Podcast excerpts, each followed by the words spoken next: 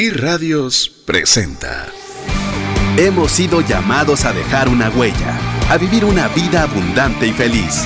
Es tiempo de pasar a un nuevo nivel. Es tiempo de una trascendencia financiera.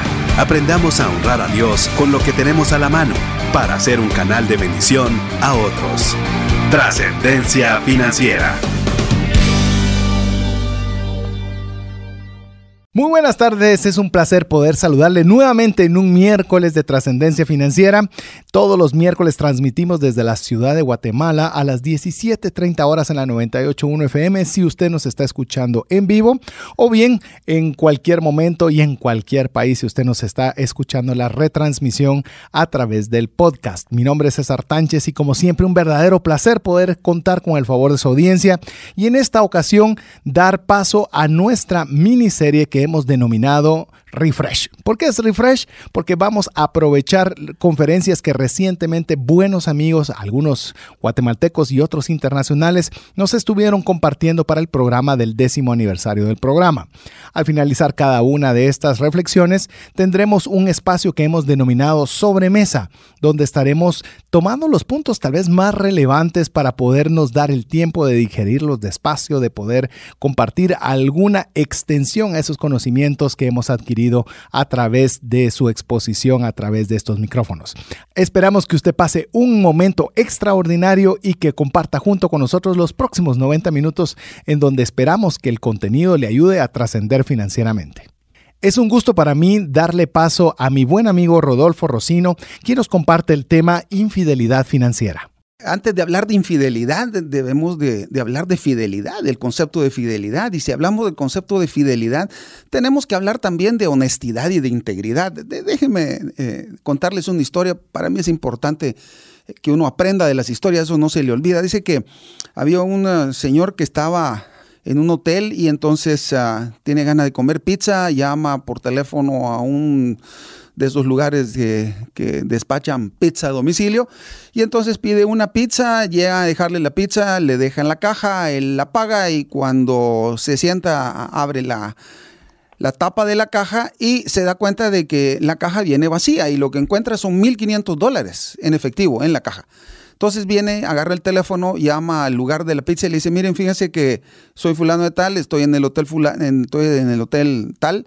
Y entonces me mandaron eh, una caja sin pizza y con 1.500 dólares. Entonces los quiero devolver. Por favor, que venga el dueño. Llega el dueño asombrado de la honestidad de este tipo. Mire, señor, le dice, pero usted se hubiera podido quedar con la caja y con los 1.500 dólares. No, le dice, porque estos 1.500 dólares no son míos, lo que yo quiero es la pizza. Ala, pero mire, ese, esa honestidad que usted ha manifestado, pues tenemos que, que, que, hacerla ver, porque eso no es común y llamemos a la prensa y llamemos a la televisión y no, no, no, no, yo no quiero nada, solo quiero mi pizza, aquí está su caja, aquí están sus 1.500 dólares, por favor, mándeme mi pizza y déjenme tranquilo. No, eso lo tengo que publicar. No, por favor, no lo hagan, porque con la mujer que estoy no es mi mujer. Ah, entonces estamos hablando de, de qué? Bueno, honestidad es lo que uno hace en frente al público. Integridad es lo que uno es en privado. Entonces tenemos que nosotros entender de que debemos ser íntegros y cuando nosotros decidimos casarnos y mantener una relación de pareja, pues tenemos que ser íntegros, no solamente honestos. Y dentro del concepto de integridad está la fidelidad. La fidelidad es algo muy importante. O sea, ser fiel al pacto que hacemos con la persona que decimos que amamos. Lo contrario de eso es la infidelidad. Y existen diferentes eh, formas de aplicar o diferentes ámbitos en donde se aplica el concepto de infidelidad. La infidelidad sexual, que es una de las cosas peores que le puede pasar a una pareja, eh, realmente la traición que hay en, ese aspecto realmente es una traición de las más desastrosas para el ser humano, pero también está la infidelidad financiera. Una persona infiel en realidad es la persona que ha violado la confianza que el ser querido depositó en ella. Entonces, si estamos hablando de pareja, eh, tanto el hombre como la mujer debemos de ser transparentes, debemos de ser fieles, debemos de ser honestos, debemos ser íntegros en nuestra parte financiera. En algunos casos, los egresos de dinero no blanqueado pueden ser inducidos por, en realidad, cuadros psiquiátricos, el juego patológico, eh, reacciones bipolares. Déjeme, déjeme asentar el, concepto. La persona, tanto el hombre como la mujer, lo que hace es mentir, esconder eh, y no se da cuenta de los descalabros, no solamente económicos, sino que morales y relacionales. El dolor que eso trae al matrimonio puede ser mortal. La infidelidad financiera es equivalente a la infidelidad sexual. Y también aquí deberíamos incluir lo que hoy llamamos la infidelidad digital, ¿verdad? O sea, tenemos que tener cuidado de no andar escondiendo nada, no andar escondiendo cosas en los celulares, tablets, computadoras, eh, compartir, ¿verdad? Todos los... Ah, todos estos aparatos que nuestra eh, pareja, nuestra esposa, nuestro esposo, pues pueda tener acceso a los números eh, de teléfono, a los números de cuenta, a las claves. ¿Para qué? Porque si no tengo nada que esconder, entonces voy a vivir más tranquilo. Y déjenme decirles algo, esto es para que ustedes lo, lo graben en su mente, la paz no tiene precio. Y si nos casamos con una persona es porque queremos vivirla bien, pasarla bien y parte de pasarla bien es pasarla en paz. Que yo quiero eh, presentarle cuatro ejemplos de infidelidad financiera para aterrizar el concepto. Uno es un dinero escondido. Esto sucede con más frecuencia cuando se manejan cuentas separadas. Entonces, la primera recomendación cuando uno se casa es manejar un solo presupuesto. Claro, hay, puede haber diferentes cuentas, pero que ambos tengan acceso a todas las cuentas. ¿Cómo va a decir eso, doctor? Es, es, imposible. Recuerdes el dicho que dice que a la mujer ni todo el dinero ni todo el amor. Bueno, entonces yo me pregunto, entonces, ¿a quién? Porque si a la mujer o a la esposa o al esposo no todo el dinero no todo el amor, ¿a, quién se lo, vamos, se lo vamos a dar? Esa es una buena forma eh, de ocasionarse problemas y es un gran ejemplo de egoísmo. Cuando nosotros tenemos eh, cuentas que mm, las escondemos, eso es infidelidad financiera. Ese es un ejemplo. Número dos, esas cuentas escondidas eh, que implica que hicieron algo en el pasado, eh, tienen deudas y entonces nos, eh, nos casamos y esas deudas nunca se blanquean, nunca se exponen. Quiero decirles de que cuando nosotros nos casamos, la Biblia dice que la relación matrimonial es una relación de una sola carne, nos volvemos uno, uno en Cristo Jesús. O sea, esa unión no es solamente física, sino que es también espiritual, es también social, es moral, es financiera.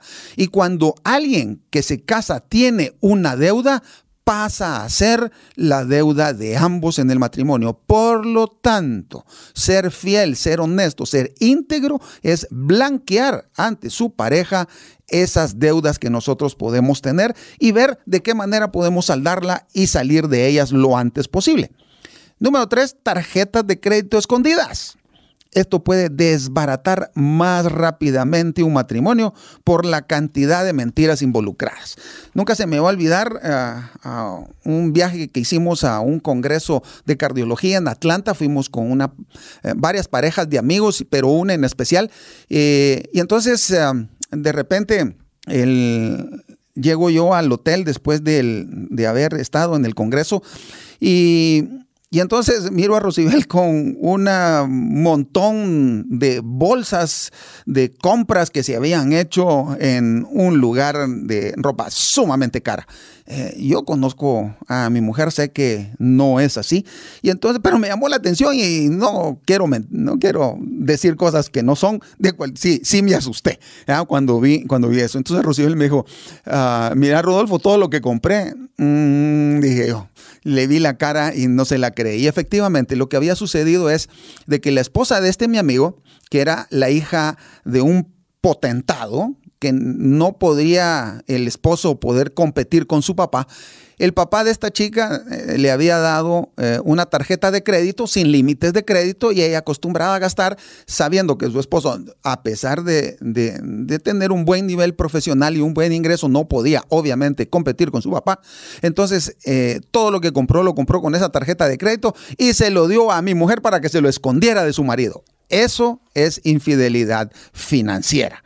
Eso es importante, esas compras escondidas que muchas veces se suelen hacer, eh, eso es mentira y tenemos que tener cuidado con la mentira porque la mentira ni es roja, ni es blanca, ni es venial, eh, la mentira es mentira. ¿ya? Y la Biblia dice que los mentirosos son hijos de Satanás, literalmente. Entonces, eh, no podemos meternos a, esas profundidades oscuras, a esos lugares tenebrosos, porque nuestra relación matrimonial se puede ir por un caño muy fácilmente. Eh, otra de las, eh, de las historias que me recuerdo es que llega, llega el esposo de, una amiga y le dice, y esa blusa, no, no es nueva, esa la compré hace ratos, o, puede ser al revés, mira, mira, mi amor, y esa camisa, esa camisa es nueva, no, no, hace ratos que la tengo, ya, no, es mentira, ¿verdad? O, me la regaló mi papá o me la regaló eh, peor, peor si, si, si mentimos de, dónde viene, ¿verdad? El, origen del gasto ese. Entonces, eh, eso es mentira y también quitarle la etiqueta para que no se miren que es un... Eh, una camisa o una blusa, un pantalón o algo nuevo, ¿ya? O esconderla en el baúl de los recuerdos, ¿ya? Y entonces todo eso hace que la confianza ¿ah? se altere dentro de la relación de pareja. Y déjenme decirles algo, la confianza una vez se tiene. Si se pierde, nunca más se recupera, a menos que Dios haga un milagro. Por lo tanto, debemos de mantener nuestra integridad con nuestra pareja. Claro, en todos los ámbitos de nuestra vida, más aún con nuestra pareja, que es con la persona que le hemos prometido amarla, cuidarla y serle fiel, no mentirle durante toda la vida. Eso es muy importante. Entonces debemos de comprender que esa confianza debemos de cuidarla. Es junto con el amor dos plantitas, dos rosas que son muy delicadas y que deben de ser cuidadas y regadas cada día, porque si no, si se pierde, es realmente un milagro poder recuperarlas. ¿eh? No hay, cuando se pierde la confianza, no hay paz. No hay paz. Dios necesita hacer ese milagro. ¿Qué se puede hacer en estos casos? Déjenme, ah, pues, enumerar algunas de las sugerencias que yo tengo. Número uno, pongan las cartas sobre la mesa. No crean que puedan dejar de hacer compras o cerrar la cuenta y todo quedará en el olvido. Para sanar el vicio de la mentira se necesita sentarse con su cónyuge y conversar. Es tiempo de decir la verdad. Mi amor, perdóname, se me hizo fácil y no pensé en las consecuencias de andar escondiendo esto o aquello. Sí, ya sé, es probable que haya enojos. Claro, es muy probable que sí, pero es mucho más seguro eh, que eh, ventilar las diferencias y que se puedan discutir. Hay que mantener la calma, no reaccionar con enojos. hay que recordarse que la meta es salir de esa telaraña de la mentira y evitar que se pierda la relación. Tenemos que tener en cuenta esto. Miren pues, ah, el concepto de confianza incluye tener las cosas claras con nuestro cónyuge. Entonces nosotros no podemos estar metidos en una telaraña de mentiras y pensar de que vamos a salir indemnes, indemnes y que la araña no nos va a picar. Generalmente la, la mentira pica, la mentira tiene patas cortas, decía mi viejo, y solo ah, alcanza a llegar hasta que la verdad lo eh, la alcance. Entonces es muy importante tomar en cuenta eso. Número dos, yo puedo sugerirles unifiquen las cuentas.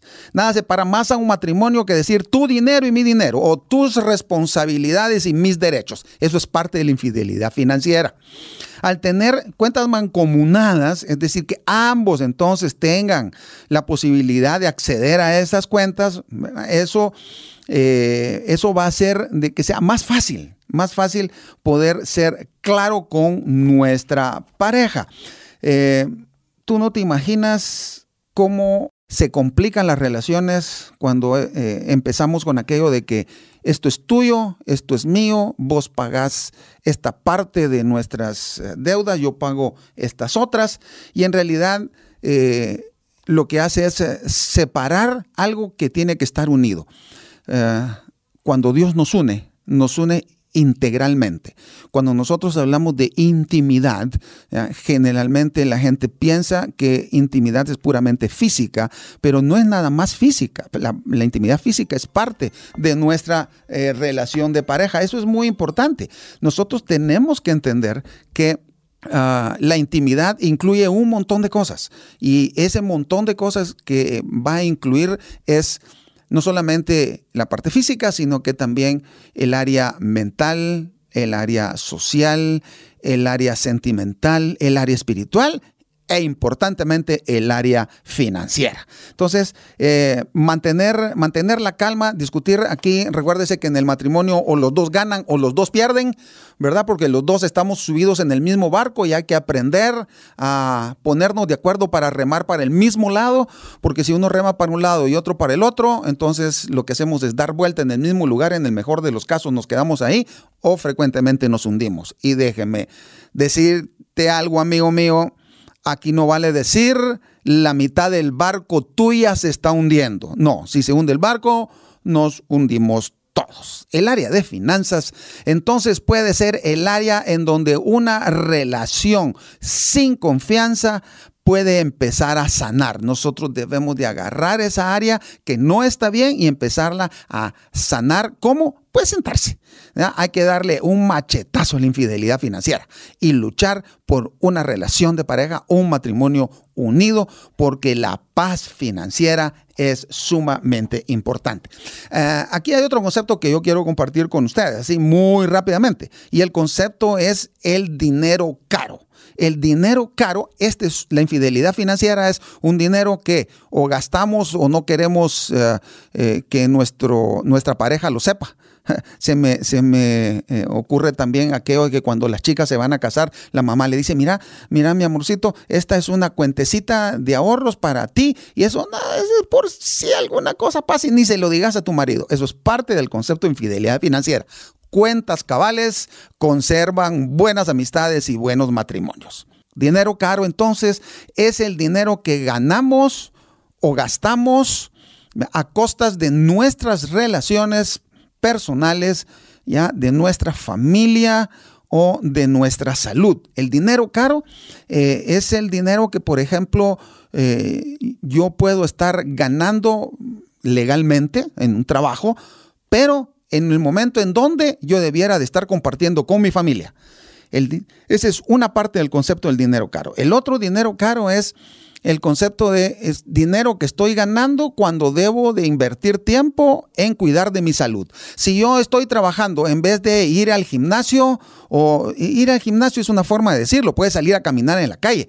Uh, déjeme decirle de que el concepto de gimnasio es un concepto pues eh, mucho más moderno en donde hacer ejercicio en la calle se ha vuelto muy peligroso o complicado, entonces la gente se junta en un gimnasio. Pero si usted tiene un área, un área verde donde poder salir a caminar o un área eh, en su colonia en donde poder eh, salir y utilizar algunos aparatos que hoy la municipalidad ha colocado en diferentes lugares, pues ese es un buen momento haga ejercicio, ¿ya? En, el, en los uh, momentos adecuados, eh, el tiempo adecuado, de la forma adecuada, ¿para qué? Para tener beneficios. Y en el momento de estar haciendo ejercicio y cuidando de su salud, usted está trabajando y ganando dinero, ese es un dinero caro. Y también eh, para cerrar y remachar el concepto, el dinero caro es aquel que entonces adquirimos y tenemos pero estamos solos y enfermos porque hemos perdido nuestra salud y nuestras relaciones familiares, nuestras relaciones interpersonales, nuestras amistades. ¿Por qué? Porque nos hemos vuelto tan tacaños de que hemos pensado nada más de que el dinero nos va a dar la felicidad. Y si bien es cierto, ayuda esa felicidad, solos en realidad es una felicidad a medias o muy parcial. Ese es eh, el concepto de dinero caro que quiero que les quede muy claro. Otro oh, concepto que quiero amarrar junto con el dinero caro y la infidelidad financiera es el concepto de contentamiento. Eh, el concepto de contentamiento es muy importante porque eh, eso no, no, quiere decir de ser aragán y no tener, no tener ambiciones, eh, no tener eh, ganas de mejorar. No, el, el contentamiento es disfruto lo que tengo y no sufro por lo que no tengo. Yo sí les recomiendo trabajar y trabajar duro, trabajar bien, trabajar el tiempo suficiente. ¿Para qué? Para podernos contestar una pregunta. Y la pregunta que uno tiene que contestarse es, ¿Cuánto es suficiente para mí? Querido amigo, esa pregunta es clave para poder vivir en paz financieramente. ¿Cuánto es suficiente para mí? No para mm, mi esposa, no para mis hijos, porque siempre va a haber una exigencia mayor. Siempre, como decía un amigo, eh, un quetzal más siempre es bienvenido. Sí, claro, pero ¿a costa de qué? Entonces, nosotros debemos de aprender a disfrutar de lo que tenemos y no sufrir por lo que no tenemos. Entonces, eh, debemos de aprender a poder tener esa felicidad de disfrutar las bendiciones que Dios nos ha dado.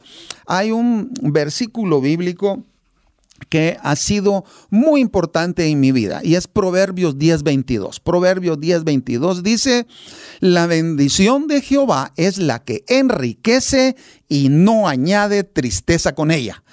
¿Qué significa eso? Que Dios nos va a bendecir. ¿Por qué? Porque nuestro proveedor es Él. Yo tuve una vez una experiencia y quiero resumírtela para, para que la puedas tener en cuenta. Eh, tuve una eh, fractura eh, de la cabeza del fémur jugando voleibol hace uno, hace, vamos a ver, hace siete años de esto. y una de las, después de operado, uno de los problemas para mí era, bueno, pero yo como cardiólogo, mi empresa soy yo, y si yo no trabajo, no gano, y si no gano, no como, y que come mi familia un poco extremista, pero como estaba hablando con Dios y entonces quería que él también se sintiera un poquito mal, eh, le decía así, eso eh, entre comillas. El Señor me habló y cuando eh, el Señor, el Señor le habla a sus hijos y él le habló a mi corazón y él me hizo ver de, me hizo ver una pregunta y la pregunta es, ¿en quién estás confiando como tu proveedor? ¿En quién estás confiando como tu proveedor? ¿En tu clínica o en mí? Eso es muy importante. Yo me puse realmente muy triste, con gran vergüenza, y le dije, Señor, perdóname, eh, realmente estoy confiando en mi clínica. Y el Señor habló en mi corazón y me dijo, yo soy Jehová Jiré, yo soy tu proveedor. Y efectivamente, pues nunca faltó. Y, y eso es lo que hace el Señor con nosotros cuando nosotros le hacemos caso. Josué 1, 8 y 9 dice, esfuérzate y sé valiente. Lo voy a parafrasear porque yo soy Jehová tu Dios, que estaré contigo y te daré las fuerzas. Así que nosotros debemos de agarrarnos de la mano del Señor y estar tranquilos y estar seguros que nuestro trabajo honesto, que nuestra eh, relación interpersonal con la persona que amamos en una forma eh, íntegra, es agradable a Dios y Él va a estar con nosotros y no nos va a dejar porque Él lo ha prometido y Dios es un Dios que cumple sus promesas. Y yo lo puedo decir, conmigo ha estado todos los días de mi vida y así lo va a estar hasta que el Señor decida llevarme ante su presencia. Yo estoy consciente, tranquilo y en paz que mi trabajo me va a dar lo suficiente para poder disfrutar y tener abundancia eso no significa ser multimillonario. Abundancia es tener lo suficiente para estar bien y un poco más para poder compartir con los demás, con el necesitado. Eso es abundancia. Abundancia significa entonces poder tener lo suficiente para nosotros, para nuestra familia, para nosotros mismos, para darnos gustos también. Claro que sí, pero también un poco más para compartir con el necesitado. Porque esto es importante? Porque esto nos va a dar una paz que sobrepasa nuestro entendimiento. Cuando la Biblia dice que es más importante, es más benéfico, es más de crecimiento para nosotros dar que recibir, eso es cierto literalmente. No hay mejor cosa que dar, porque cuando nosotros damos nos desprendemos del egoísmo, nos desprendemos del orgullo y nos agarramos de la mano del Señor.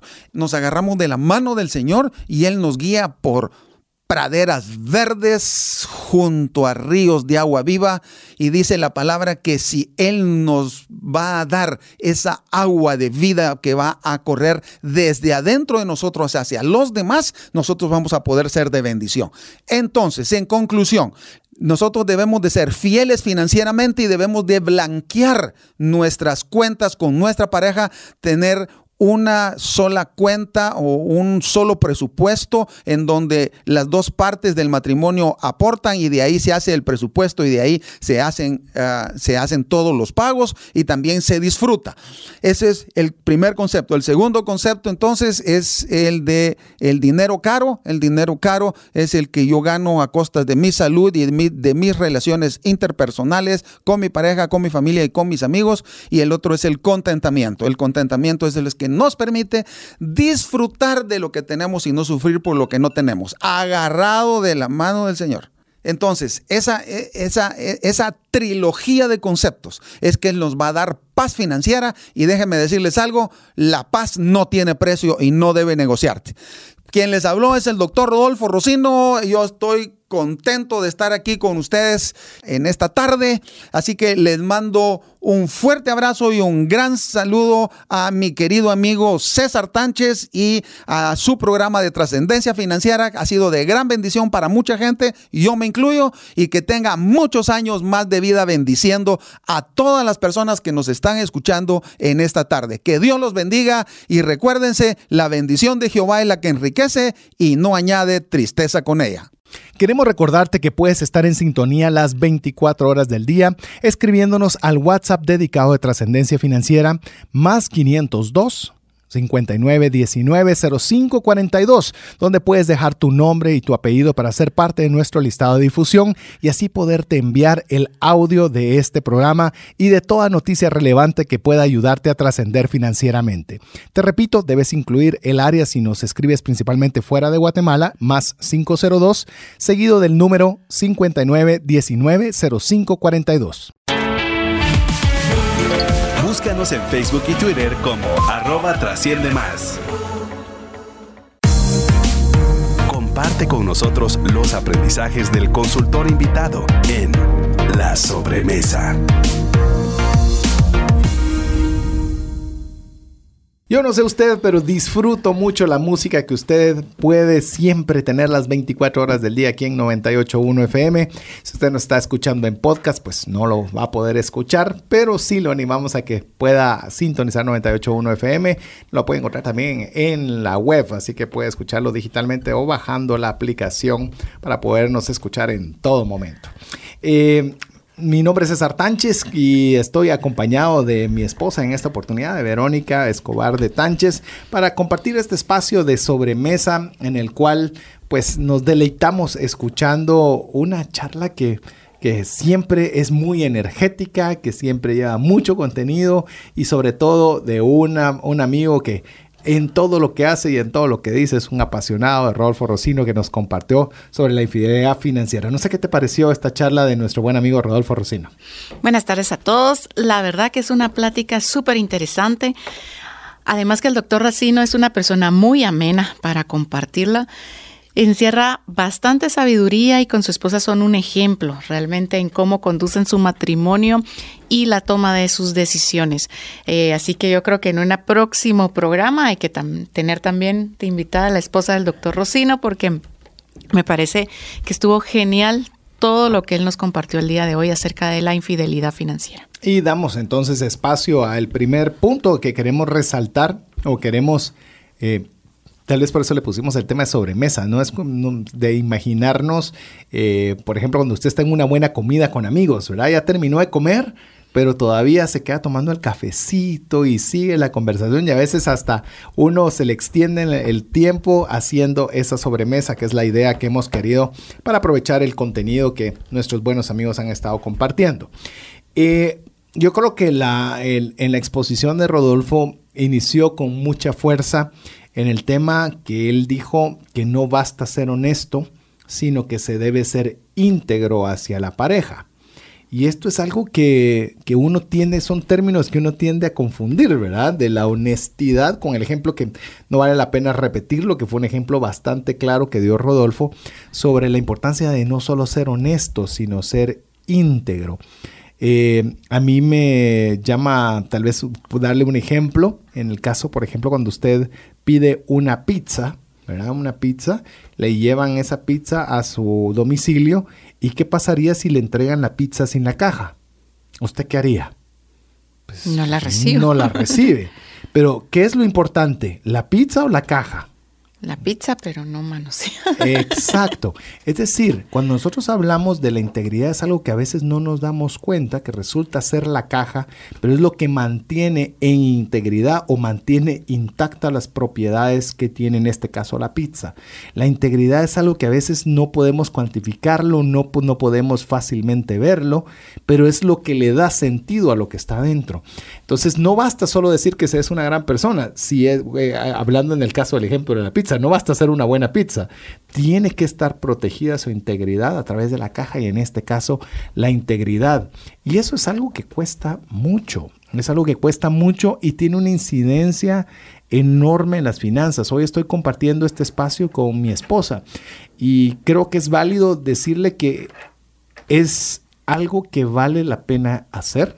Es algo que estamos haciendo, lo estamos hablando en micrófono y a la par y le va a dar mucha paz y tranquilidad. Por ejemplo, le doy un ejemplo rapidito.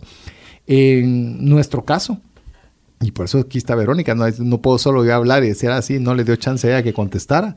Eh, no tenemos ninguna contraseña eh, privada, es decir, pues, es decir, sí tenemos contraseñas privadas, pero de conocimiento mutuo. Eh, el acceso a mi teléfono, a mi WhatsApp, a mis fotos, a todo lo que yo tenga, así como lo que tiene Verónica, ambos tenemos acceso. Y eso es algo que si solo pusiéramos ese tema ya sería un tema bastante complicado para muchas parejas de hacerlo. Pero cuando uno está hablando de integridad, está hablando de una integridad completa. Está hablando desde lo que tiene en su teléfono, desde lo que gasta, desde cuánto dinero hay, cuánto se debe. Y usted está siendo 100% transparente en favor de la pareja. Cuando uno habla del tema infidelidad, generalmente Escuchamos la palabra y pensamos infidelidad desde un punto de vista físico, pero realmente hablar de infidelidad es, pues, es la antítesis de la fidelidad. Y la fidelidad es una palabra que se puede usar en diferentes contextos. De la misma forma, la infidelidad. Estamos hablando de violentar la confianza. El doctor Rocino lo explicó muy claro. Y cuando uno escucha la plática del doctor Rocino, realmente fue súper clara y contundente. No hay que ahondar mucho en conceptos, sino simplemente en que usted y yo estamos seguros que podemos conocer personas, si no es que usted vive de esa, de, que acostumbran, perdón, a mm, no compartir de forma transparente cuánto ingresan, cuánto ganan, cómo lo gastan. Cuánto deben. Cuánto deben. Yo entiendo que mm, sobre todo ahora que la mayoría de parejas trabajan ambos, eh, uno de mujer pues le gusta tener algún tipo de autonomía, de darse sus gustos, de tener una disponibilidad de dinero, pero eso no pelea con ser transparente y con hablar con la verdad. No puedo concebir, realmente se lo digo de forma muy transparente, que alguien pueda entrar al matrimonio ocultándole a la persona cuánto gana.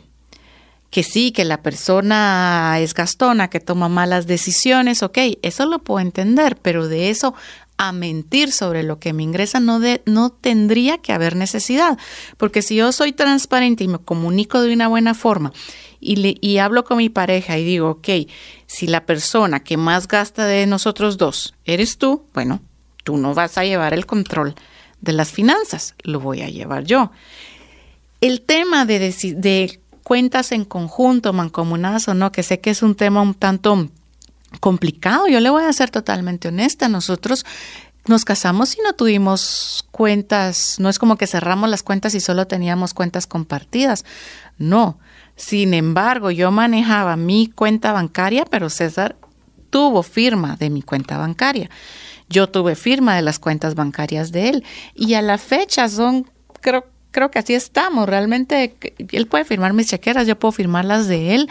Eh, no hay un tema de que tenga que ser una cuenta a nombre de los dos y firmada por los dos.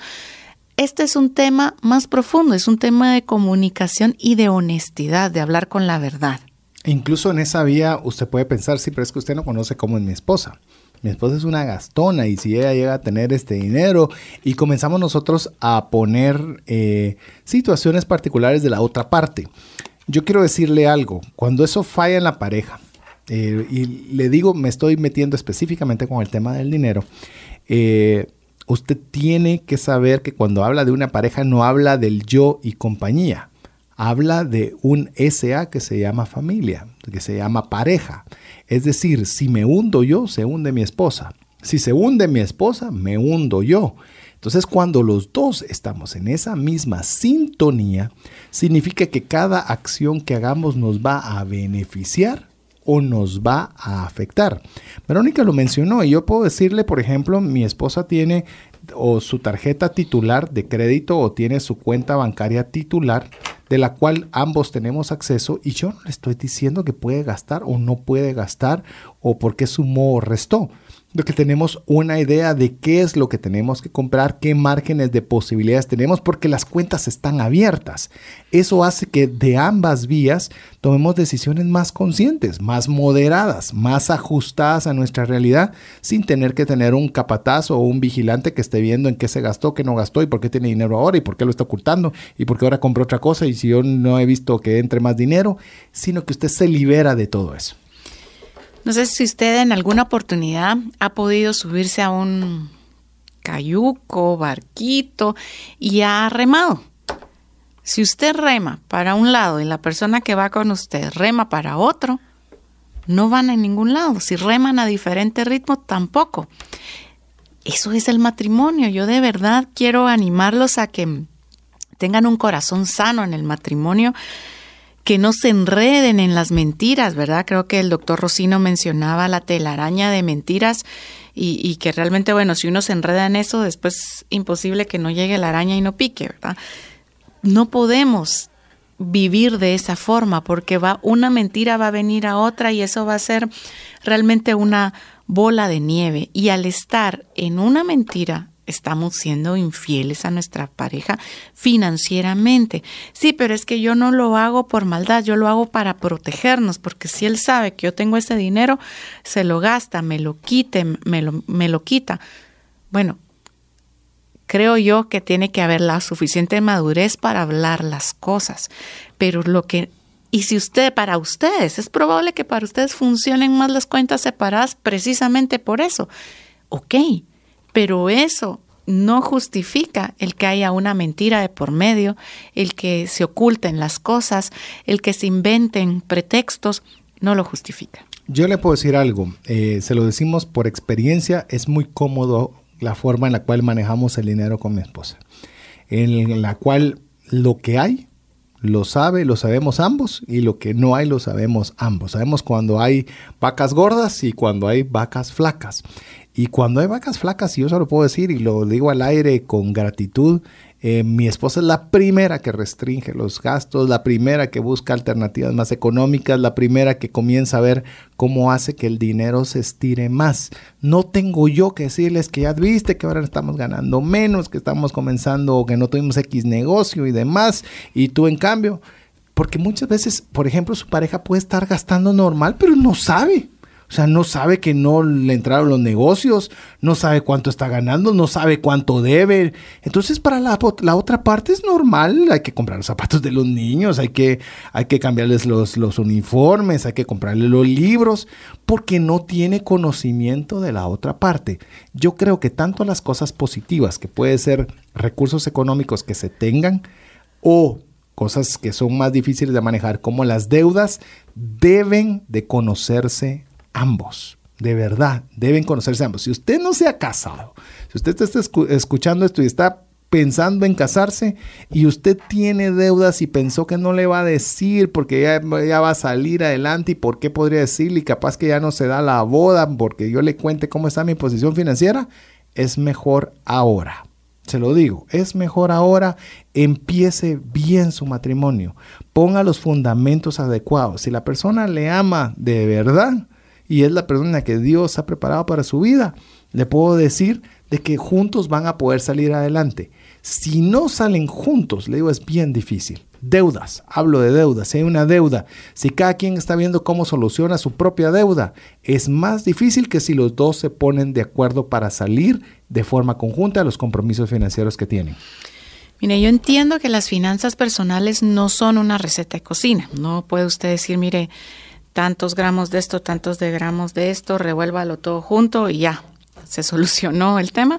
No funciona así. También hay que ver las personalidades de, de, usted, de su pareja o de las personas que toman decisiones financieramente en su familia. Todos somos diferentes, tenemos fortalezas y debilidades. Por eso yo entiendo y nunca me he puesto de una forma radical a decir, bueno, tienen que tener una sola cuenta como pareja.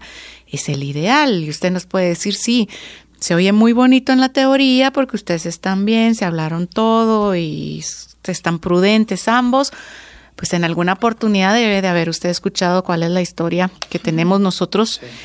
Em, y sí es cierto, no empezamos con una cuenta en conjunto. Es más, le repito, todavía no, o sea, la, hemos de tener alguna en conjunto que hayamos abierto ambos, pero seguimos teniendo nuestras cuentas originales con las firmas de ambos. Pero ¿por qué repito esto?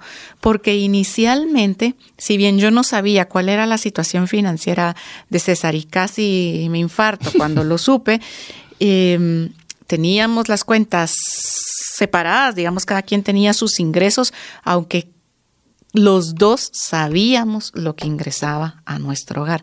Y ahí, al conocer la situación, hablamos transparentemente y, yo le dije, bueno, ¿cómo lo hacemos? ¿Cómo lo resolvemos? ¿Qué, qué, ¿Cómo te ayudo? ¿Cuáles son las decisiones que hay que tomar? Y decidimos juntos qué decisiones eran las que había que tomar, de qué forma iba a apoyar yo, qué iba a hacer él. Hicimos algunos tratos, fuimos eh, correctos, transparentes y cumplimos cada uno la parte que nos tocaba para hacerlo. Y nunca, la verdad, nunca nos hemos ocultado un tema eh, desde el punto de vista financiero. Y ahí, hacia allí es donde yo los quiero animar a que de verdad sean transparentes. Puede ser que usted me diga, mire, pero tengo 10 años de casados, los problemas son otros y yo, ¿cómo voy a venir a estas alturas a decirle a mi esposa o a decirle a mi esposo que él ha estado mintiendo todo ese tiempo? De alguna forma se va a sentir traicionado, engañado y de todas formas voy a violentar la confianza que me, que me tiene. Sí, la verdad sí, sí va a pasar, pero entre más pasa el tiempo, más va a limitar sus opciones y más difícil va a ser restaurarlo. Mire, los problemas financieros, a diferencia de otro tipo de problemas, es que se vuelven acumulativos, destructivos y públicos. Es decir, te puede decir que usted lleva la deuda ahí, yo llevo 10 años, como decía Verónica, no le he dicho, pero... Y cada vez se va metiendo el problema más serio, más serio, más serio. Y usted tal vez con una buena intención de no preocupar a su familia, pero resulta que va a haber un momento en que ya no puede pagarlo en un momento que le van a quitar la casa, en un momento que le van a quitar el carro, lo van a despedir de trabajo, puede volverse una situación bien compleja que de todas maneras se va a enterar su esposa. De todas maneras se va a enterar su familia, de todas maneras se van a enterar sus hijos. Es mejor tomar decisiones cuando todavía se puede hacer algo y poder poner un plan. Verónica pintó muy bien nuestra historia, pero realmente le digo, yo entré eh, a mi matrimonio con una gran cantidad de deudas. Nosotros no hablamos antes de casarnos, por eso del tema financiero, por eso le estoy diciendo que lo haga. Y cuando Verónica se enteró fue porque abrió de forma errónea una tarjeta de crédito que tenía el mismo emisor y que sin más infarta ella pensando que esa era su tarjeta y no era la de ella, era la mía. Y, lo platicamos y que efectivamente Verónica me dijo, ¿qué vamos a hacer al respecto? Y vamos, le dije, me suena un equipo de foot, te agradezco por ayudarme, pero yo me metí en ese problema y yo voy a, solucionarlo primero porque yo lo fui el responsable y dos, porque necesito aprender a no cometer ese error. Verónica me dijo, perfecto, enhorabuena, yo estoy aquí para apoyarte y en lo que necesites, yo estoy aquí para ayudarte. Y miren, eso fue un proceso que llevó años el poder pagar todas las deudas que tenía. Recuerdo con, con mucho agrado el día que firmamos el último cheque para pagar la deuda, pero le digo, pasar esas situaciones difíciles apoyados en pareja es más fácil. Y no solo más fácil, fortalece su matrimonio. Lo pone más fuerte porque si algo se debilita un matrimonio es en el tema del dinero. Pero si usted tiene esa parte fuerte, le digo, va a ser más fácil que afronte cualquier otro tipo de dificultades. Algo muy peculiar en nuestro caso fue que realmente César no lo miraba como le estoy ocultando, le estoy mintiendo. Para él era normal. Normal tener esa deuda, pagar el mínimo, o sea, nítido, tenía para pagar el mínimo, estaba hecho. Dios en su, misericordia nos permitió ver eso a tiempo.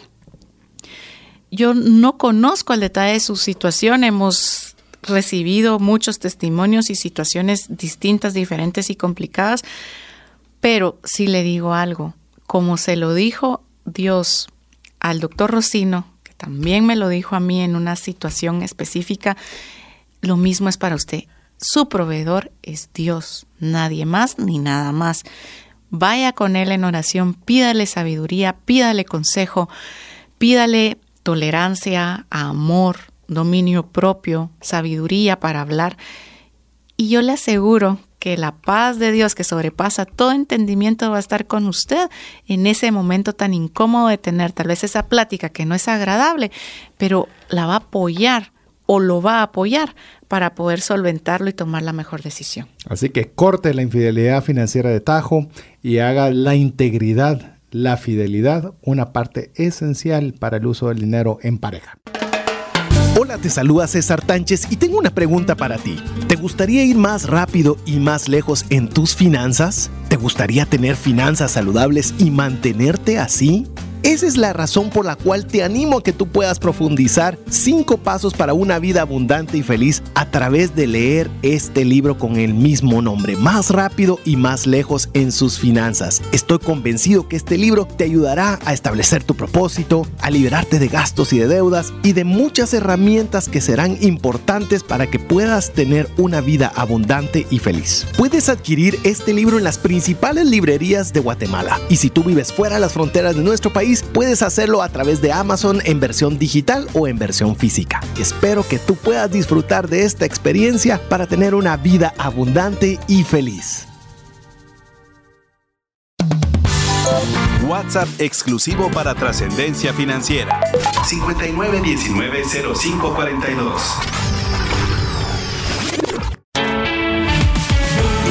Búscanos en Facebook y Twitter como arroba trasciende más. Queremos recordarte que puedes estar en sintonía las 24 horas del día escribiéndonos al WhatsApp dedicado de trascendencia financiera más 502 59190542, donde puedes dejar tu nombre y tu apellido para ser parte de nuestro listado de difusión y así poderte enviar el audio de este programa y de toda noticia relevante que pueda ayudarte a trascender financieramente. Te repito, debes incluir el área si nos escribes principalmente fuera de Guatemala, más 502, seguido del número 59190542. En esta oportunidad tengo la bendición de poder contar con un buen amigo que nos habla desde Bogotá, Colombia. Jairo Forrero nos va a compartir el tema Índice Financiero 360. Bueno, qué gusto saludarles. Jairo Forero, entrenador financiero personal y familiar. Hoy vamos a comenzar hablando de un tema muy especial y es cómo cada persona puede descubrir lo que se conoce como el índice financiero 360 60 grados. Un tema que muchas personas desconocen porque justamente es algo novedoso que quiero compartir en este momento contigo. No sé dónde te encuentres, si estás en tu casa, si estás en tu vehículo, donde quiera que estés recibiendo esta transmisión. Te envío un gran abrazo, deseando lo mejor para tu vida, para tus finanzas.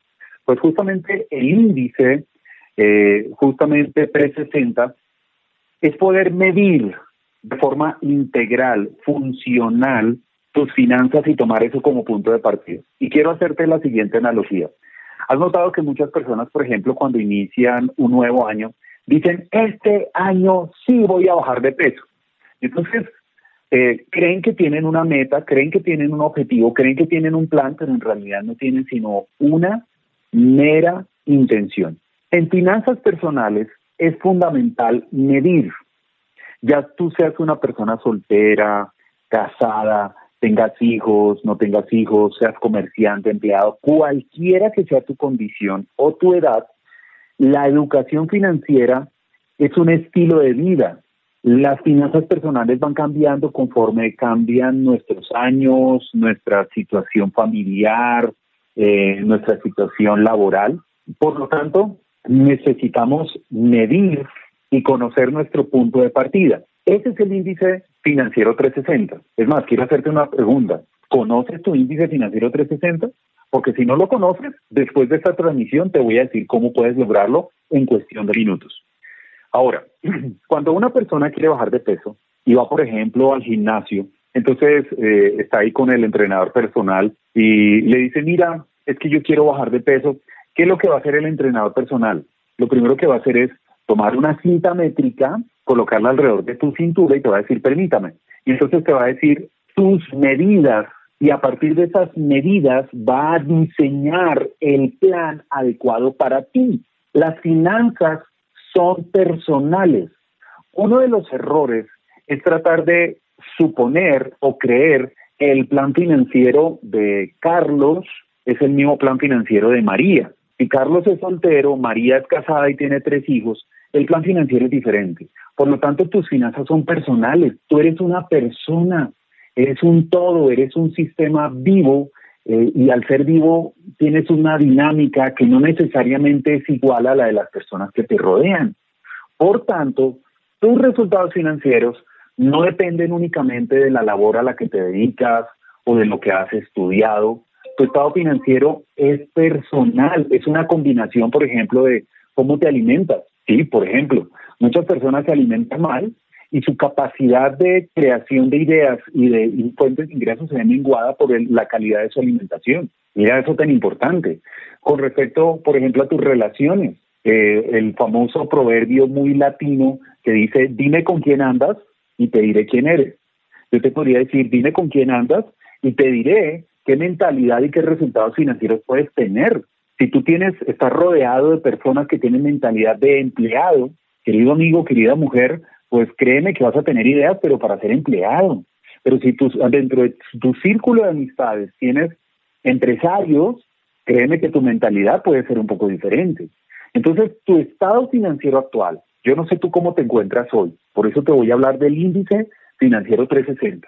Si tu índice es bajo, entonces tal vez tiene que ver con tu alimentación, cómo estás durmiendo. Estudios demuestran que cuando una persona duerme menos de seis horas al día, su capacidad de producir ideas se ve seriamente comprometida. Entonces, si una persona está durmiendo cuatro horas, ¿cómo le voy a decir a una persona que duerme cuatro horas al día que produzca una idea para generar ingresos? Entonces, la alimentación, eh, lo que duermes, las personas que te rodean, las relaciones que actualmente tienes, tus emociones, tu espiritualidad, tu mente, tu entorno, toda esa combinación es lo que genera tu índice financiero 360.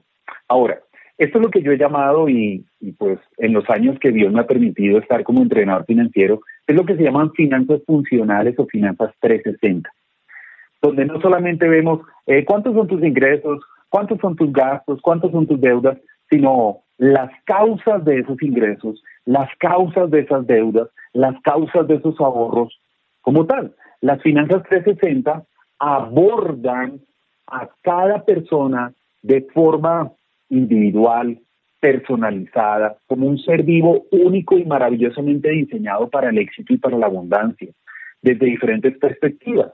Entonces, por ejemplo, en el índice, que no sé si tú tengas claro el concepto de lo que es índice, porque muchas personas uno les pregunta, oye, ¿y tú sabes qué es un índice? Y la mayoría dice, un índice es el que indica. Oh, Dios mío, por favor. El índice, el índice es una medida que está estructurada a partir de varios indicadores. Por ejemplo, cuando tú estás viendo noticias, aparece el índice de la bolsa, no dice el indicador de la bolsa, sino el índice. Un índice es un número que se construye a partir de muchos números más. Entonces, por ejemplo, en el caso del índice financiero 360, es un número que se construye a partir de cómo estás alimentándote, cómo estás durmiendo, qué libros estás leyendo, qué piensas del dinero, cómo está tu relación con pareja si la tienes, cómo está la relación con tus padres si los tienes, cómo estás en cuestiones de perdón. Y todo eso se va mm, introduciendo dentro de un modelo y al final te sale una sola cifra que se llama tu índice financiero 360. Espero que ya vayas teniendo el deseo de tener tu índice y saber cómo estás, porque dice uno de los de las premisas que ha fundamentado la administración, la buena administración durante muchos años y es lo que no se mide no se puede mejorar. Algunas personas, uno les pregunta, eh, bueno, ¿tienes deudas? Uy, sí, Jairo, estoy endeudadísimo, estoy endeudadísima. Ay, ¿en serio? ¿Y cuánto debes? Eh, eh, bueno, pues mm, no sé, pero estoy endeudadísimo, endeudadísima. Bueno, sí, pero dígame, ¿cuánto debes? Solo hasta que sabemos cuánto una bendita cifra que nos permita sumar, podemos saber el tamaño del problema y diseñar el tamaño de la solución. Entonces, en ese sentido, el diagnóstico financiero 360 es algo imprescindible para alguien que quiere mejorar realmente. En toda Latinoamérica existe algo que se llaman las famosas soluciones paño de agua tibia o en pocas palabras como que es cuando como cuando alguien está haciendo limpieza en su casa y comienza a barrer, levanta el tapete y, la suciedad, el polvo que ha, ha recogido, lo coloca debajo del tapete. Entonces el tapete lo coloca y entonces debajo quedó el polvo, no se ve y entonces, ah, ya limpié. Mira, creo que eso es lo que significa la palabra mediocre. Mediocre significa que medio cree, hizo las cosas a medias, cree a medias. Las finanzas son uno de los aspectos más importantes en tu vida. No el más importante, pero vaya si son importantes. Por lo tanto, tal vez tú a lo largo de estos 10 años en que hoy estamos celebrando en este maravilloso programa liderado por César, por todo un equipo que te ha llevado tantos mensajes acerca de finanzas, en esta celebración tan importante, tú que estás escuchando aquí no es casualidad, es que puedas comprender que en las finanzas personales deberías tomar acciones, planes y decisiones realmente serias. No lo tomes a la ligera. Las personas estudian, por ejemplo, para medicina, perfectamente una persona que llega a ser un neurocirujano puede llegar a estudiar perfectamente 25 años de su vida para llegar a ser un buen neurocirujano. Pasa por la primaria, por el bachillerato, por la universidad, por el posgrado, por el doctorado, para llegar a ser un excelente neurocirujano. Pero qué poco estudiamos para manejar algo tan importante como es ser papá, ser mamá, ser un buen administrador, manejar el tiempo y las relaciones. Y en ese sentido, a veces cuando se presentan deudas o cuando existe un desequilibrio financiero, entonces llegamos y decimos, hagamos esto rápido salgamos del paso. No, querido amigo, querida mujer, no sabemos cuánto tiempo vamos a estar aquí en la tierra, pero mientras estemos aquí vivos, yo te quiero hacer la invitación que podamos ser responsables financieramente. Porque, sabes, muchas personas parten de esta tierra y ni siquiera saben qué es lo que realmente le van a dejar a sus hijos. Tal vez algunos, eh, si partieran a mejor vida hoy, le dejarían deudas. Por lo tanto, que tú calcules tu índice financiero 360 es comenzar a hacer las cosas bien, con algo medible. En nuestro caso, en mi caso como Jairo Forero, entrenador financiero, que Dios me ha permitido llegar a 31 países con programas de entrenamiento financiero 100% probados y efectivos, lo primero que hacemos es que las personas miran ese índice 360 y al mes volvemos a que miran ese índice 360 para poder comparar. Así como en el gimnasio. Tú llegas el primer día, te toman la medida de la cintura, entonces hay que saber cuántos centímetros. Supongamos que son 120 centímetros. ¿Qué es lo que hace esta persona del gimnasio? Te da un plan de 30 días que incluye alimentación, incluye que comiences a tomar más verduras, menos harinas, que hagas tales ejercicios, tanto de cardiovascular, tanto de, pronto de levantamiento de pesas, que te da unas recomendaciones integrales y a los 30 días, ¿qué es lo que hace? ¿Se acuerda que hace 30 días ya tenía 120 centímetros de cintura? Vamos a volver a medir y entonces aparece, wow, ya está en 115 bajaste 5 centímetros de cintura. Entonces, ¿qué significa? Que el plan está funcionando. Lo que tú midas, puedes mejorar. Lo que no midas, no lo puedes mejorar. No hagas de las finanzas personales algo nebuloso, algo gaseoso, haz algo concreto. ¿Cuál es tu índice hoy? Haces un plan y en un mes te vuelves a medir ese índice y comparas. Si estás mejor, el plan está funcionando, sigue así. Pero si estás igual o peor, cambia de plan, porque lo que significa es que ese plan tal vez le sirva a otra persona, pero no a ti. ¿Tiene sentido eso para ti?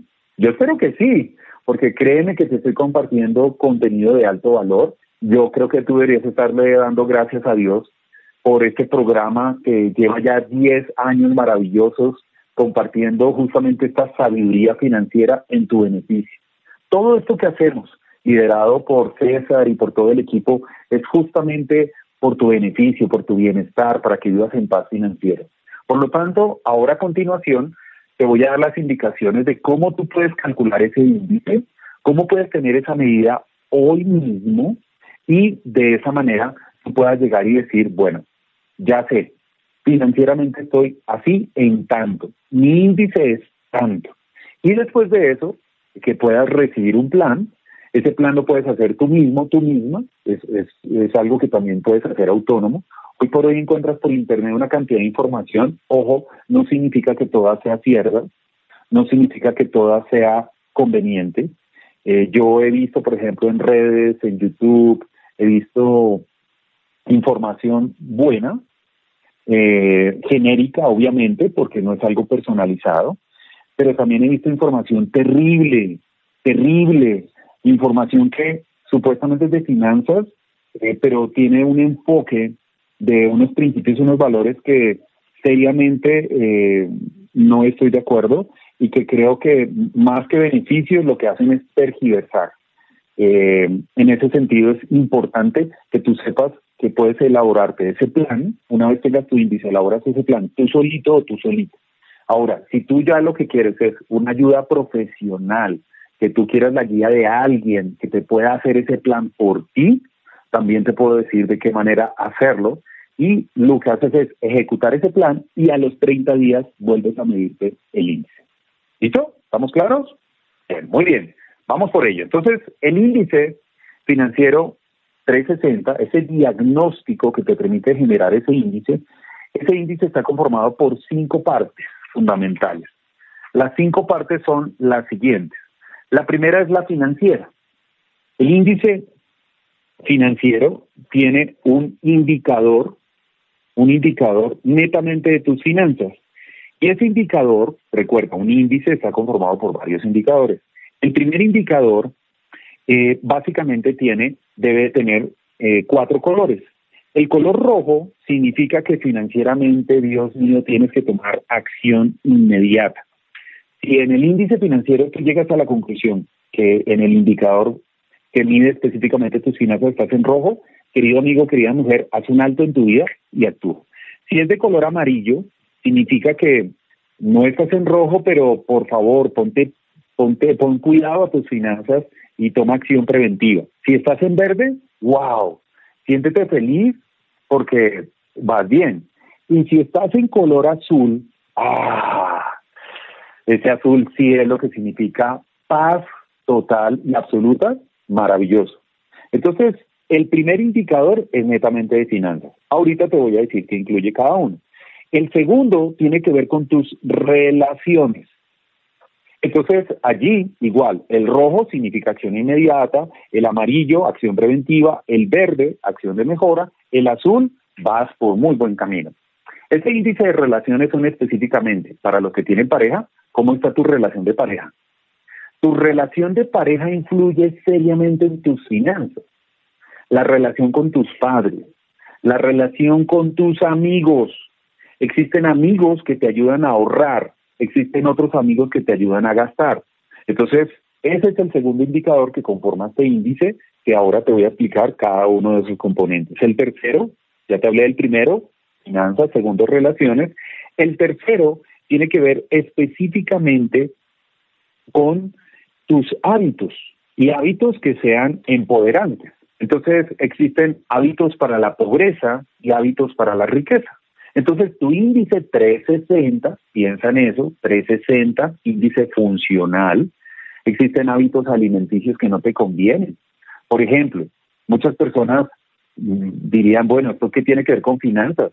Existen investigaciones que demuestran, si tú comes frecuentemente comida chatarra o lo que se llama eh, comida rápida, esto influye en los procesos que tú haces con tu cerebro.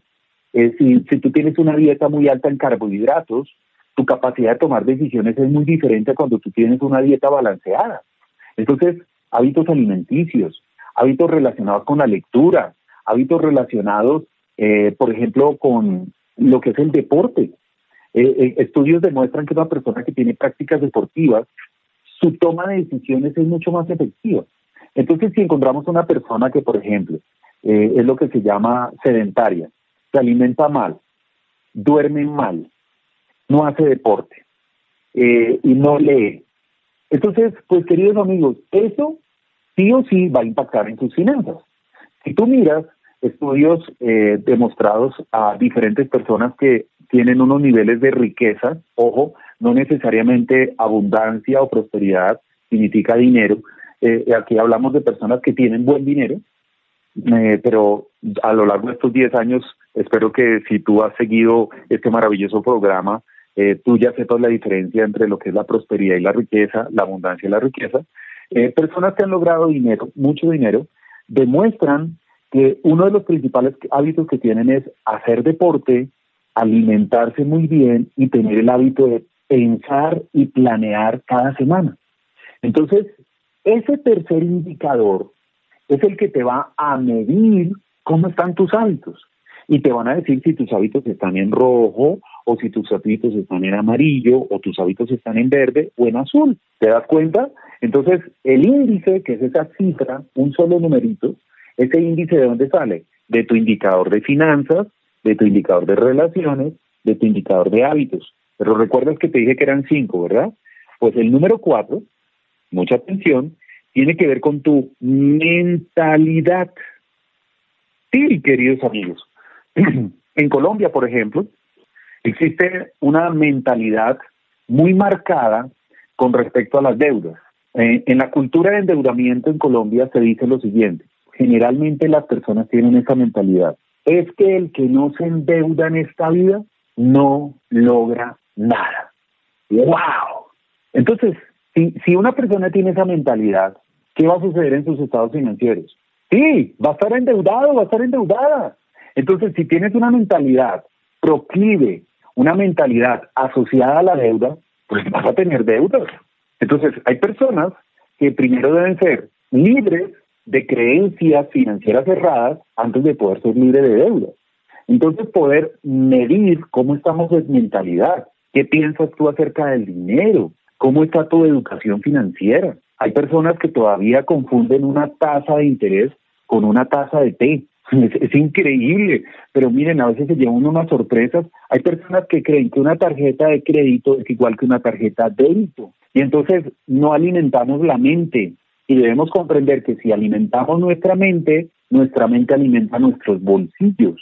Por lo tanto, es sensato, construyendo este índice 360, tener en cuenta lo financiero, obviamente, las relaciones, claro, es el segundo punto, tercero, los hábitos, cuarto, la mentalidad. ¿Cómo estamos de mentalidad? En ese índice que ya te voy a decir cómo tú lo puedes sacar, puedes estar en rojo. Y entonces tienes todo el sentido. Tú dices, bueno, pues ya entiendo, las finanzas, vamos a suponer, eh, eh, los ahorros de mes a mes están en rojo, pero es un tema de mentalidad. ¿Y de dónde viene esa mentalidad? No, es que mi papá me enseñó así, mi mamá me enseñó así. Entonces, tú le hayas sentido a tu caso particular que es tuyo. Vuelvo y repito, las finanzas son personales. A veces queremos dar soluciones generales cuando cada persona es un maravilloso individuo creado a imagen y semejanza de Dios de forma individual. No por nada nuestra huella digital es única, el iris de nuestros ojos es único. ¿Qué quiere decir eso? Tú que me estás escuchando aquí, no hay nadie igual a ti. Eres único, única. Cuando Dios te hizo, rompió el molde, ¿ok? Entonces, vamos a medir tu mentalidad si estás en rojo, en amarillo, en verde o en azul. ¿Vamos quedando claros? ¿Te das cuenta lo que es 360? Y el quinto elemento fundamental tiene que ver con tu corazón. Ah, que me gusta mucho. En mi concepto y a lo largo de estos más de 10 años que he estado como entrenador financiero, después de haber escrito ocho libros, dos de ellos bestsellers, después de tener estudiantes en 31 países, personas que nunca he conocido y que Dios me ha permitido transformar sus vidas financieras. Creo que este quinto elemento del índice de diagnóstico 360 es fundamental y tiene que ver con el corazón. Aspectos como, por ejemplo, la amargura. Generalmente las personas amargadas no les rinde el dinero. Usted busque a alguien amargado y usted notará que es una persona que se la pasa quejándose, está amargado o amargada y las finanzas no se le ven. Puede que gane dinero, pero no se le ve. Y ese es un aspecto que no es financiero, no es de las relaciones, no es de los hábitos, no es de la mentalidad, del corazón. Por lo tanto, necesitamos saber si nuestro corazón está en rojo o el corazón está en amarillo, en verde o en azul. Yo no sé tú qué estás pensando ahí donde estás. Tal vez tú estás en tu oficina, estás en tu casa, pero este mensaje es para ti. Y yo quiero hablarte de tu corazón, porque dime el estado de tu corazón y te puedo predecir cómo está el estado de tus finanzas. Muchas personas se quejan, ay, es que estas deudas, ¿qué será? ¿Por qué siempre endeudado? Desde que me conozco siempre he estado endeudado, endeudada. Pues querido amigo, querida mujer, las deudas emocionales generan deudas financieras. Y si no comprendes esto, difícilmente vas a poder tener una solución. Entonces tú llegas y dices, no, pues para pagar deudas yo tengo que hacer mi listado de deudas. Y tú puedes tener el listado de deudas, puedes tener todo, pero si no eres libre, por ejemplo, de la compulsividad, Personas que, por ejemplo, llegan a un centro comercial, a un lugar eh, donde eh, ve la palabra promoción, oferta, 25% off. Y entonces su tarjeta de crédito comienza a temblar ahí en la cartera y dice, ay Dios mío, que me lo merezco, y es que está lindo esos zapatos, uy, mira ese teléfono móvil, y es que ya el mío está viejo, eh, tenía el iPhone 10, ahora quiero el iPhone 10 XS. Y entonces Resulta que el problema no es financiero, puede estar en el corazón. Puede que sí, puede que no. Recuerda, son finanzas personales, personalizadas. Entonces, en tu índice financiero vamos a medir cómo está tu corazón. ¿Tiene sentido esto para ti? ¿Te gustaría conocer tu índice financiero y que pudieras saber si, tus, si tu, tu indicador de finanzas está en rojo, en amarillo, en verde o en azul? ¿Te gustaría saber si tu indicador de relaciones está en rojo, amarillo, verde o azul? ¿Cómo está tu indicador de hábitos? ¿Cómo está tu indicador de mentalidad? ¿Cómo está tu indicador de corazón? Pues si eso tiene sentido para ti, es muy sencillo. Con esto lo que hicimos fue crear un software. Eh, antes de ser entrenador financiero, Dios me dio el privilegio de ser consultor gerencial eh, fui consultor del Ejército de Colombia, es la organización más grande en todo Colombia, una organización con más de 250 mil personas. Y allí en el ejército implementé algo que se llama Balance Scorecard. Muchas personas no conocen qué es esto. Y me volví experto en Balance Scorecard, tanto así que lo pude implementar en el ejército, en la universidad más grande del país que se llama la Universidad Nacional, y fui muy bueno en ello. Hice un software de Balance Scorecard y ese software es justamente lo que yo llegué y logré, logré implementar con esto del diagnóstico 360, que es un diagnóstico funcional. Ese software lo tengo completamente gratis y te va a medir en minutos y te va a decir cuál es tu índice 360 te va a mostrar cuál es tu indicador financiero y te va a decir si estás en rojo, en amarillo, en verde o en azul te va a mostrar cómo está tu indicador de relaciones, cuánto es y qué color tiene, cómo están tus hábitos, tu mentalidad y tu corazón. Cuando tú veas eso, querido amigo, querida mujer, ese es tu punto de partida. No es que tú dices, ay, no, yo estoy endeudado. No, no, no. Te va a decir cuántos son tus deudas, si estás en rojo, en amarillo, etcétera. Y cuando tú mides, puedes mejorar. Este software, llevamos ya un año con él funcionando y de manera muy especial, celebrando estos 10 años maravillosos, para ti que haces parte de este programa, que has estado justamente con César y toda la mesa, todo el equipo de eh, detrás de estos programas maravillosos, pues este es un, creo, un excelente regalo de 10 años maravillosos y es que puedas medir tu índice financiero. Simplemente debes entrar a la página mucha atención. Si estás manejando, por favor, para, para, ¿es cierto? Frena para que puedas anotar.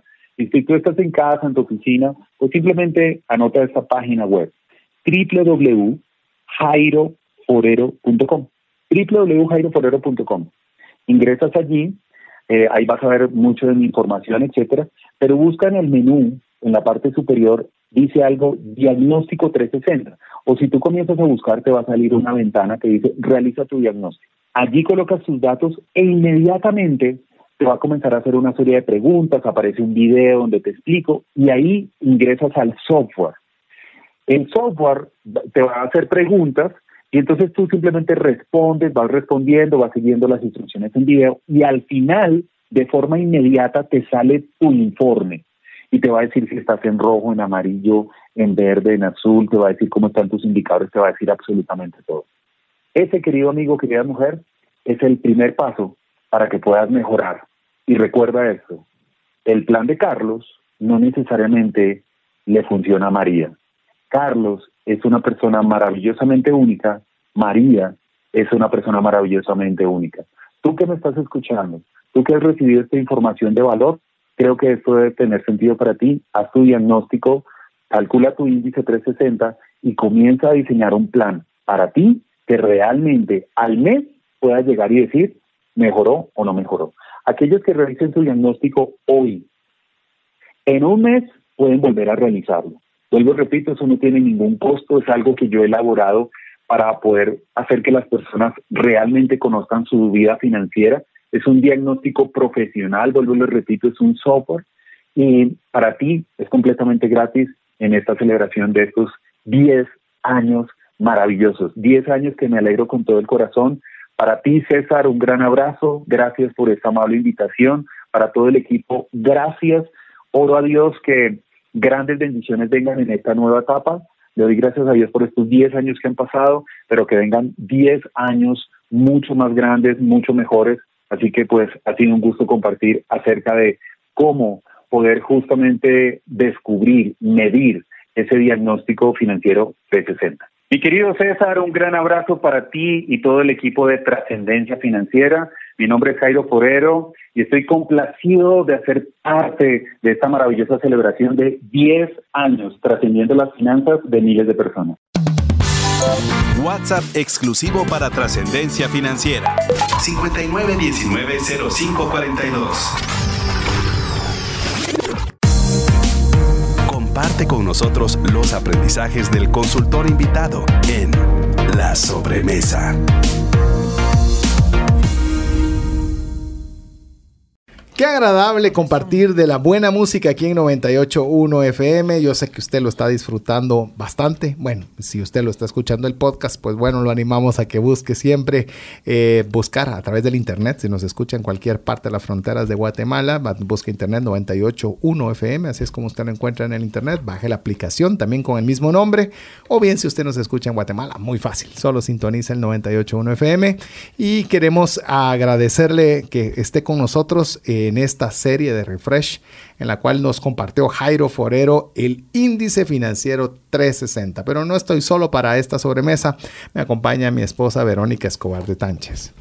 Buenas tardes amigos y amigas, estamos contentos de estar nuevamente con ustedes y felices de escuchar y aprender más de nuestro amigo colombiano Jairo Forero en esta plática sobre el índice financiero 360 porque realmente somos integrales. No podemos definirnos como una sola parte, sino realmente tenemos diferentes aspectos como personas que tenemos que tratar de forma completa para poder ser mejores versiones de nosotros mismos. Como bien lo decía Verónica y lo hemos dicho ya en diversas ocasiones, no hay una receta mágica para nada. Es más, usted puede decir, eh, a mí en Guatemala, por ejemplo, hay un plato típico que a mí no mucho, no soy muy fan. No puedo decir que no me gusta, pero no puedo decir muy fan, que es el fiambre que se hace todos los primeros de noviembre. Pero es curioso que es prácticamente casi los mismos elementos que se utilizan todos saben diferente, todos son los mejores. Eh, es decir, es algo que uno podría pensar que con lo mismo va a tener un mismo resultado, pero no, alguien le pone un poquito más de una cosa, le quita un poquito más de otra, le añade una, y así es como son las finanzas eh, personales. Miren, para ser un tema que uno diría, mire, con no endeudarse ya debería ser suficiente, pues si fuera así de fácil, eh, todos estaríamos bien financieramente. Si fuera tan sencillo como ahorrar el 10% de lo que ingresamos, pues todos tendríamos ahorros. Sí, pero todos tenemos una serie de interrelaciones eh, que nos están eh, modificando o constantemente moldeando nuestro carácter respecto al toma, a la toma de decisiones financieras.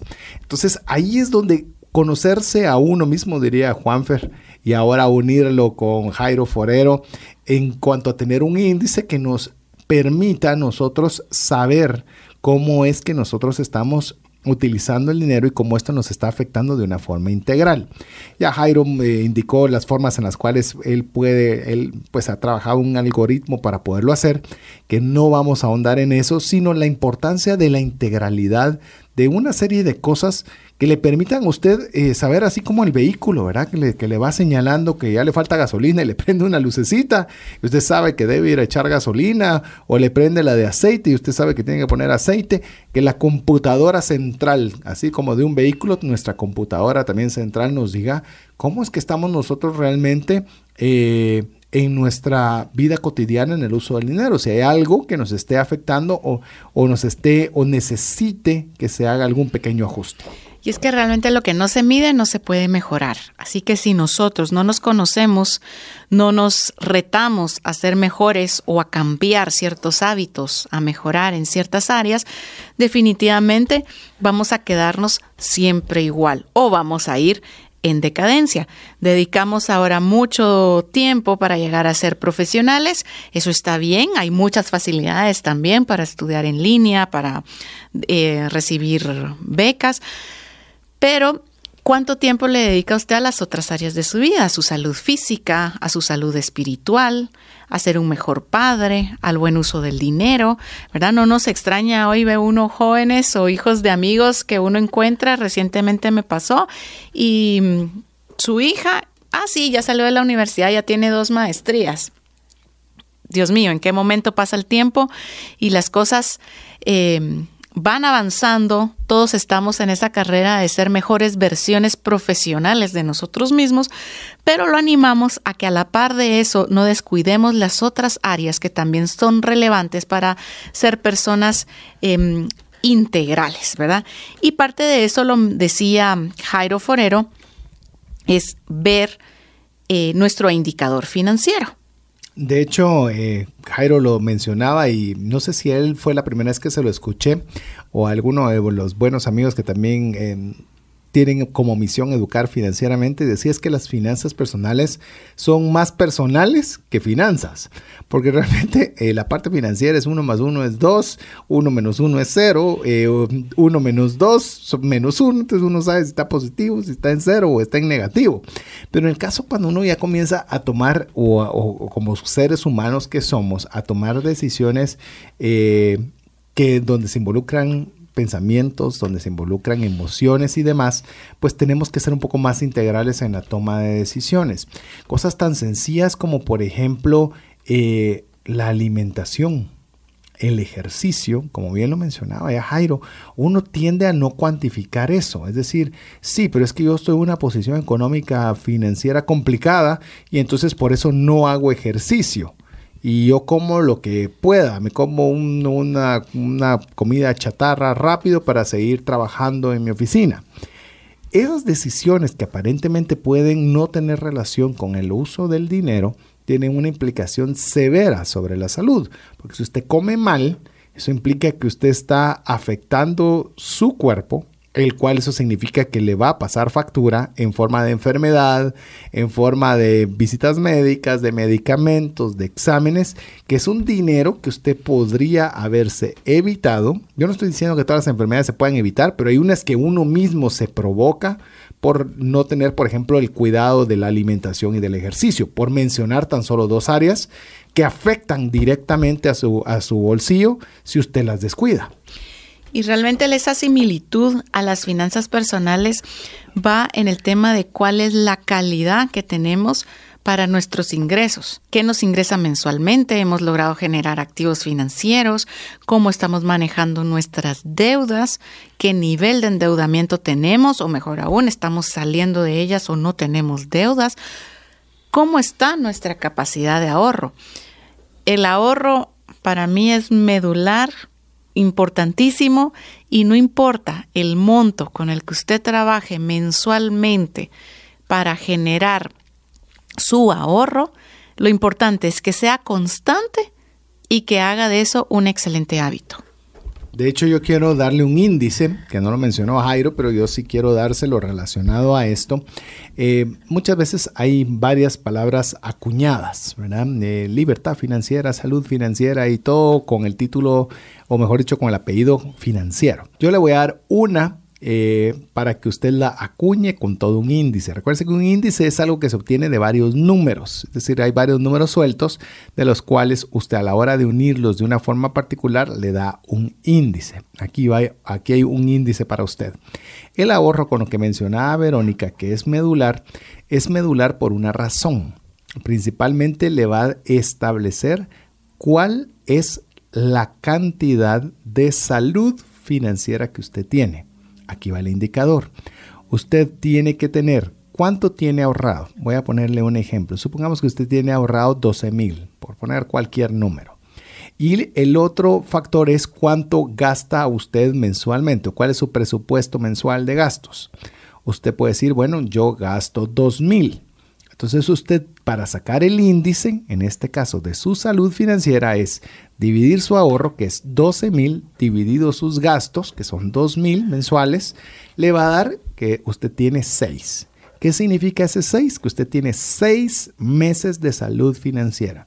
Es decir, si usted no generara más ingresos, usted puede tener el mismo estilo de vida actual por un espacio de 6 meses ahí es donde se entiende y cobra una vital importancia el tema del ahorro, que lo podemos eh, cuantificar a través de un índice. Porque si no, el ahorro es algo aburrido. Le digo, la verdad es aburrido, guardo, guardo, guardo, ¿y para qué? Es decir, el ahorrar es dejar un dinero que no utilizo para comprarme algo que me encantaría hoy, para usarlo algún día mañana. Entonces, el concepto, llamemos, no es algo que realmente nos llame mucho la atención, pero si usted lo cuantifica, como en este caso eh, el índice que le he compartido, usted entonces sí va a querer tener 12 mil quetzales ahorrados, 12 mil dólares, 12 mil yenes, donde sea que usted nos esté escuchando, porque usted sabe de que todo ese capital que usted está ahorrando significa que le está dando un espacio de vida eh, financiera en caso usted llegara a no tener ingresos. Cuanto más amplio es ese índice, por supuesto usted está más tranquilo, por supuesto usted tiene más espacio para tomar decisiones de una forma moderada, de una forma tranquila y no tener que tomar decisiones tan drásticas. Ahí no sé si, y es donde yo quisiera eh, darle a usted que pueda ejemplificar de una forma práctica la importancia del ahorro y la importancia de tener un índice que le ponga números a algo tan subjetivo como salud financiera, por ejemplo. Y yo agregaría un factor que es el tiempo, porque entre más jóvenes empiecen el hábito del ahorro, mejores resultados van a tener a largo plazo. Y por eso es algo que yo le animo a que usted eh, implemente con sus hijos y con las nuevas generaciones el hábito del ahorro desde una etapa temprana. Seguro, seguro que eso le va a traer buenos resultados y mejores tomas de decisiones y mayores oportunidades. Ahorita que mencionaste los hijos, jóvenes, miren, jóvenes que me están escuchando, primer año de la universidad, segundo año de la universidad, amigos, papás, procuren mucho el incentivar buenas relaciones interpersonales con sus hijos. Eh, se ha dicho muchas veces, yo eh, por lo menos no han tratado de cuantificar que uno es el promedio de las cinco personas con las que más se relaciona. Y de verdad, si usted quiere incrementar su promedio, pues bueno, tiene que buscar personas que estén haciendo cosas diferentes, que estén haciendo, que estén emprendedores, que estén haciendo actividades diferentes, que estén haciendo servicio a la comunidad, personas que estén capacitándose en cosas nuevas, personas que estén ampliando siempre. Cuidemos y valoremos, realmente por sobre todo valorarlo, personas que puedan ser de buena influencia para su vida. Si usted a la hora de definir las cinco personas con las que se junta, usted es el mejor de todos, Le digo, creo que ya vale la pena considerar de buscar otro tipo de personas que lo animen a usted a, a, subir su nivel, porque uno tiende a estacionarse, ¿verdad? Donde uno se siente cómodo, donde yo aquí como soy el que tengo, el único que tengo carro de la cuadra, entonces todos quieren estar conmigo. Pero tal vez valdría la pena que si usted tiene su carrito de la cuadra, ver cómo puede ver a alguien que ha hecho eh, algo adicional y que lo pueda usted levantarlo. No para que usted sea alguien em, orgulloso o que, quiera simplemente tener más. Porque recuerde que entre más recursos tiene, también tiene más para compartir. Así es, y con eso pasamos al indicador de las relaciones que, mejoraba, eh, que mencionaba también Jairo en su plática. La importancia de su pareja, la importancia relacional con los amigos. Mire, realmente em, uno conoce ese dicho común, ¿verdad? Y se lo repite a los niños, dime con quién andas. O de andar con la miel, ¿verdad? Algo así dice el dicho, algo se pega. Y es cierto, o sea, usted puede ver a sus niños, si tiene hijos pequeños, yo lo miro con las mías, y dependiendo con quién se juntan, así miro también cómo reaccionan a diferentes situaciones y ahí está y uno lo ve palpable y vivo la importancia de qué amistades tienen ellos y qué amistades tiene uno. Son amistades que lo están retando y con eso no quiero decir que cada vez que usted se junte sea un tema profundo, así filosófico, eh, de estudios y de, ¿verdad? De una casi que una plática TED ahí de, aprendizaje. No, por supuesto, es pasar buenos ratos, pero que sean personas que compartan sus valores y personas que lo reten, que de repente usted vea que tienen, bueno, el hábito de aprender, de estudiar, de estarse metiendo a cursos, de ser mejores personas. Van a ser personas como usted, que están batallando, teniendo retos, teniendo dudas, pero personas que no están contentas con quedarse en esta versión de sí mismos, sino buscan ser mejores cada día. Lo estaba mencionando Verónica y fácilmente puedo imaginarme a dos parejas con las de las cuales somos muy amigos y miren, nos la pasamos fenomenal, nos reímos mucho cada vez que nos juntamos, disfrutamos de, de la compañía, pero yo puedo decirle, yo cada vez que salimos de, es decir, de, después de cada reunión con, voy a hablar de los amigos varones, porque son dos parejas más con las que tenemos una, frecuentamos una muy buena amistad. Yo le digo, yo, yo salgo aprendiendo algo. Eh, porque obviamente a pesar de que estamos bromeando y pasando un buen momento, estamos compartiendo desafíos de trabajo, estamos compartiendo aciertos, estamos hablando de economía o estamos hablando de política o entran una serie de temas en las cuales yo salgo mejor de cómo entré esa actividad. Independiente de la recreación, independiente de un montón de cosas, digo, yo me salgo contento de que siento que crecí en esa relación. ¿Y sabe qué es lo que provoca eso en mí? De que yo también sea un factor, de que esté contribuyendo a, esa, a ese crecimiento también de mis amigos. Por eso, mire, un factor que yo quiero o un indicador que creo que es muy importante que lo tengamos nosotros y lo inculquemos en nuestra familia son el inculcar hábitos empoderantes. Por ejemplo, mire la lectura.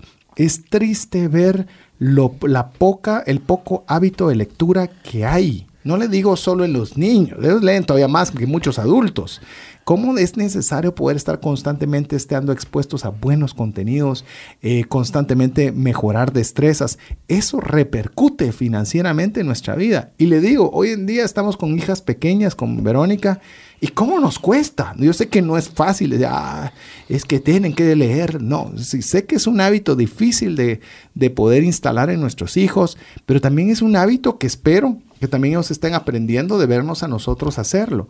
Y así hay una serie de hábitos empoderantes que van a ayudarle a, nuestros hijos y a nosotros mismos y van a repercutir en nuestras finanzas. Mencioné lectura, pero también está el deporte, también está eh, la, alimentación, el dormir, el dormir el número de horas adecuadas. Es decir, todo aquello que usted cree que no tiene una importancia, todo eso suma para ese indicador financiero 360 que mencionaba Jairo. Y, están relacionados también de cierta forma, porque no solo es la calidad de su alimentación, sino, por ejemplo, el sueño. Y usted quiere bajar de peso, uno de los factores más importantes para bajar de peso es el buen sueño, tener las horas adecuadas de sueño. Entonces, de alguna forma se interrelacionan para su, para su bienestar. Hace unos días vi un posteado que decía, eran dos figuras comparativas, y entonces en una decía, no tengo tiempo y había un croissant y una taza de café de un restaurante de comida rápida. Y en el otro decía, hago el tiempo y había una taza de avena con fruta. En la parte de abajo, el que decía, yo no tengo tiempo y estaba el croissant y la taza de, café? decía, bueno, eso tiene un costo financiero, digamos, de 25 quetzales y me toma 10 minutos. Hago el tiempo, la taza de avena y la fruta, y le va a costar siete quetzales y le toma los mismos 10 minutos. Entonces no nos pongamos limitantes mentales en cuanto a no tengo tiempo, tengo tiempo, hago el tiempo.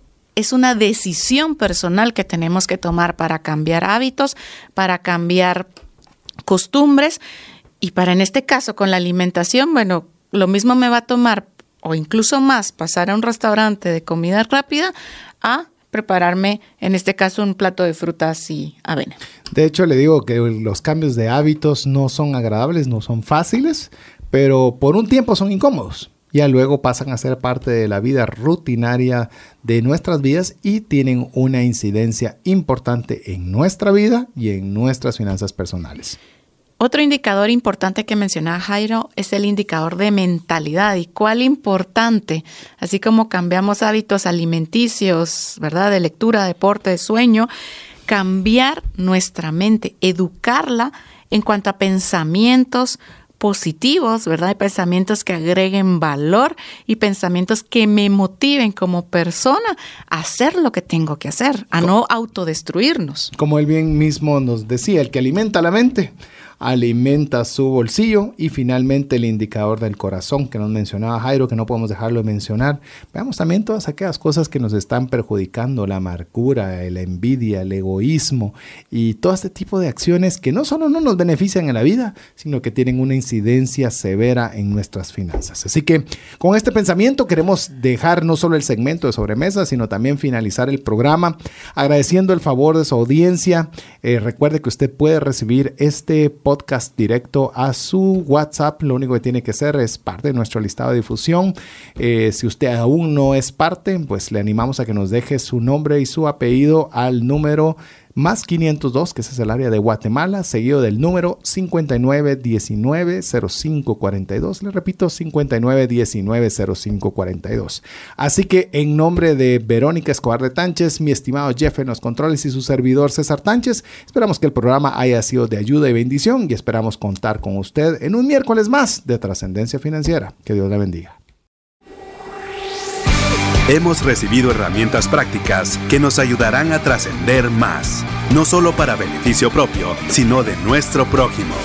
Esto fue Trascendencia Financiera, porque honramos a Dios cuando usamos bien los recursos que administramos.